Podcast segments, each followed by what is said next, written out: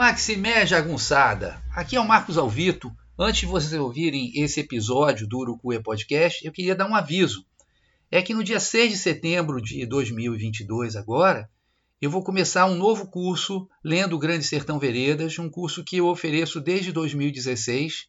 Já tive várias turmas e a gente vai do primeiro até o último parágrafo do livro, lendo e comentando todas as passagens do livro vocês têm um amplo material didático com mapas, esquemas, vídeos, enfim, é um, é um curso é, com duas horas semanais, com um pequeno intervalo de 10 minutos, sempre das 19 às 21 horas, e vai ser às terças-feiras.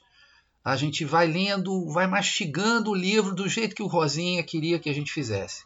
Então, quem quiser embarcar nessa aventura, nessa travessia, manda por favor um e-mail para marcosalvito@gmail.com.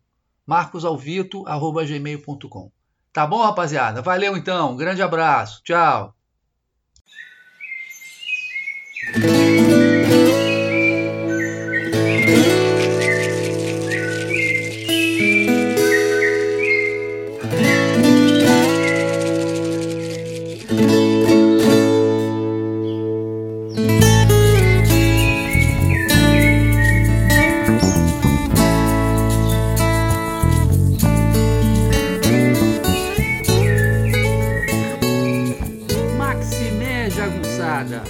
Bem-vindos e bem-vindas a Urucuia, um podcast feito para te ajudar a ler Grande Sertão Veredas e outras obras do nosso amado João Guimarães Rosa.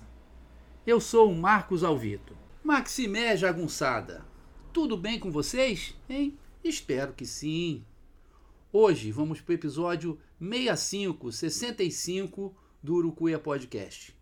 Vai ser o diário 20 do Urucuia.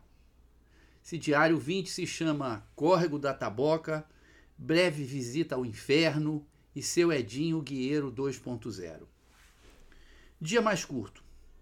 É que no fim da tarde darei a terceira aula para os alunos e estudantes do curso Lendo o Grande Sertão Veredas em Urucuia. Vamos terminar de ler e comentar o encontro de Riobaldo com o menino e a travessia para a outra margem do São Francisco fato que divide a vida de Reobaldo ao meio. Na aula anterior, foi bonito ver a acolhida deles ao amor de Reobaldo adolescente por Diadorim menino. Parece que eles rezam pela mesma cartilha que eu, de que se é por amor, sou sempre a favor. A beleza sublime do texto deve ter deixado em suspense medos e preconceitos. Vamos ver como reagem hoje, quando terminarmos de ler uma das mais belas histórias do livro. Meu passeio, portanto, hoje tinha que ser mais curto. Tinha ouvido falar no córrego da Taboca e quando perguntei a Micaele, que trabalha aqui no hotel, ela disse que estivera lá com a família no fim de semana e que era bem bonito. Na internet vocês vão achar vários córregos com esse nome em vários estados diferentes do Brasil. Porque o nome Taboca em tupi significa tanto bambu quanto formiga, duas coisas que sempre abundaram em nossas terras. Em urucuiano, me informaram os alunos, significa bambuzal. Mas se colocarem córrego Taboca Urucuia, verão um local com pequenas cachoeiras, água cristalina, coisa linda de se ver. Claro que eu e o burrinho não conseguimos chegar lá. Para quem conhece, é sempre muito fácil a pessoa sempre te diz essas palavras que dão azar. Não há como errar. Pois é. Não conhecem o meu senso de não direção. Bem que tentamos. Encaramos a pavorosa estrada de terra que vai para Pintópolis. Piso todo frisado por máquinas, que faz o burrinho tremelicar como se estivesse com dança de São Guido ou febre terçã. Claro que liguei o Google Map, que jurou saber onde era o tal córrego mas me abandonou assim que eu me encontrava no meio do nada. O cidadão, a cidadã, não vá confiar que vai chegar aqui, apertar o botãozinho no celular e se dirigir para onde quer. O Waze também desaparece na hora do vamos ver. Na verdade, até encontramos o córrego, mas não no trecho paradisíaco, e sim mais abandonado, embora com alguma beleza, mas sem uma água que inspirasse um mergulho. Caminhei um pouco pelas margens, vi vários pássaros fugindo do bicho-homem, no caso euzinho, e depois segui em frente para ver se esbarrava em algo que desse para colocar no diário e embaçar vocês. Ora, como já dizia o grande mestre sambista Wilson das Neves, quem não sabe o que procura, acha o que não quer. O que encontrei? Um inferno na terra. Uma carvoaria de eucalipto. Aqui o sertão é transformado em carvão. O senhor está vendo aquela fumaça saindo do forno? Antes era mata, era buriti, era pássaro, era água, era vereda. Bem que eu vi o sinal quilômetros antes com a placa anunciando a palavra odiosa, mil vezes maldita: Gerdau. Deixemos que a empresa se apresente. A Gerdau é a maior empresa brasileira produtora de aço e uma das principais fornecedoras de aços longos nas Américas e de aços especiais no mundo.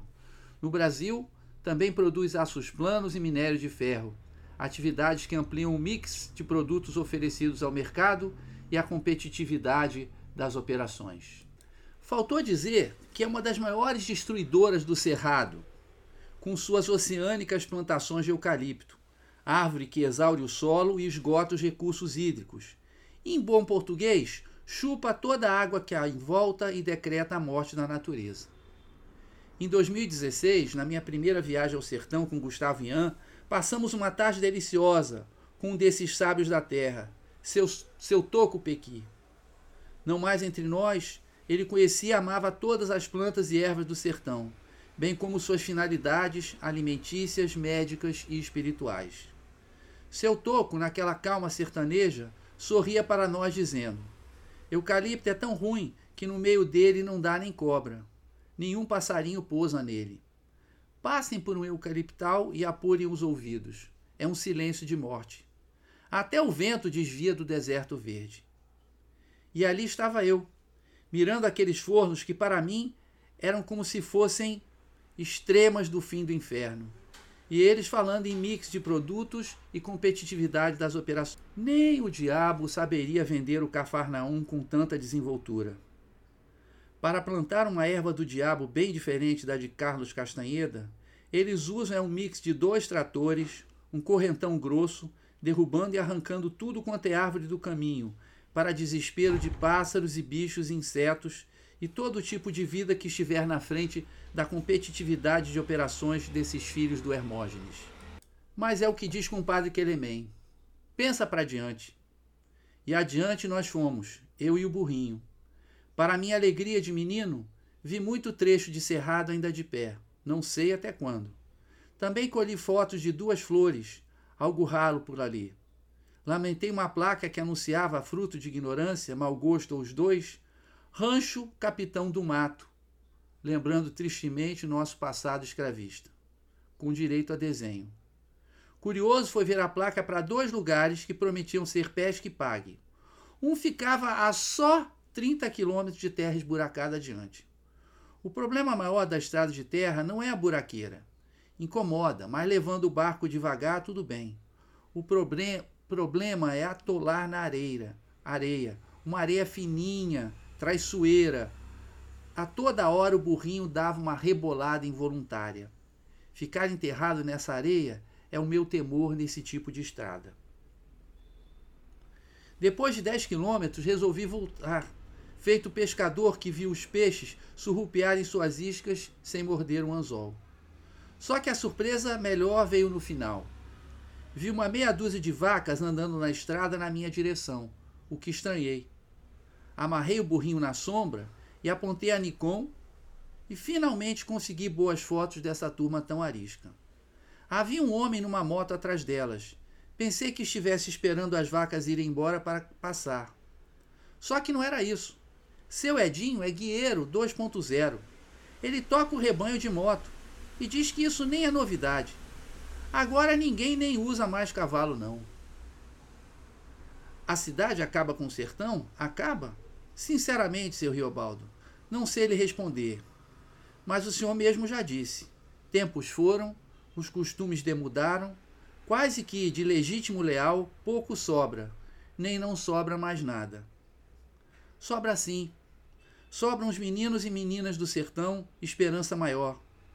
Sobra este livro que permitiria refazer o sertão todinho, veredas e buritis, Manuelzinhos da Croa, a Flor Casa Comigo, as Tanajuras, os Brejos, Chapadões e Tambés, o Pequi, a Imburana, a Mãe da Lua, as Araras, o Curiango, o Macuco, a Siriema, Onça Canguçu, as cigarras, as cachoeiras, os córregos, os rios, o capim marmelada, o capim pubo, o capim capivara, a anta, o urupu, o gavião, o sabiá preto, a ema, o viado, o passarinho povi, o xenxem, urutu, cascavel, araramboia, o papamel, a ariranha e todas as cores de borboletas.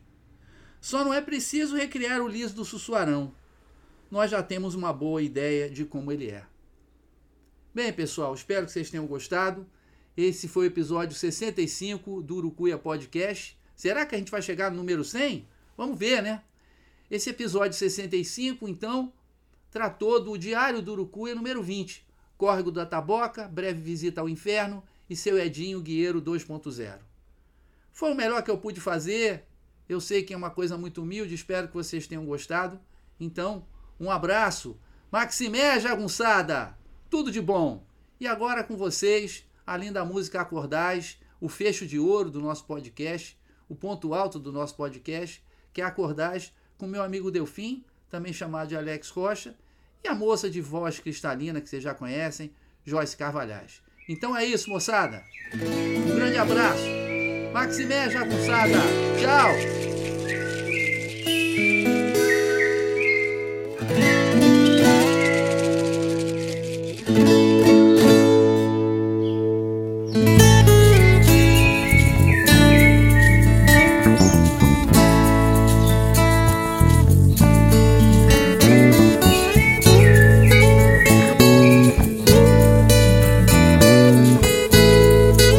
Tocando cordas vocais, quem tá dormindo acordais, quem tá dormindo acordais, quem tá dormindo acordais, a casa agora adentrais, quem tá dormindo acordais, quem tá dormindo acordais, quem tá dormindo acordais. Peço licença ao Senhor, trago grande brigas de paz Viola fina ensaiando O pôr do sol nos quintais Passarinho vem se achegando Som entre os laranjais. Quanto mais vozes cantando Mais alegria.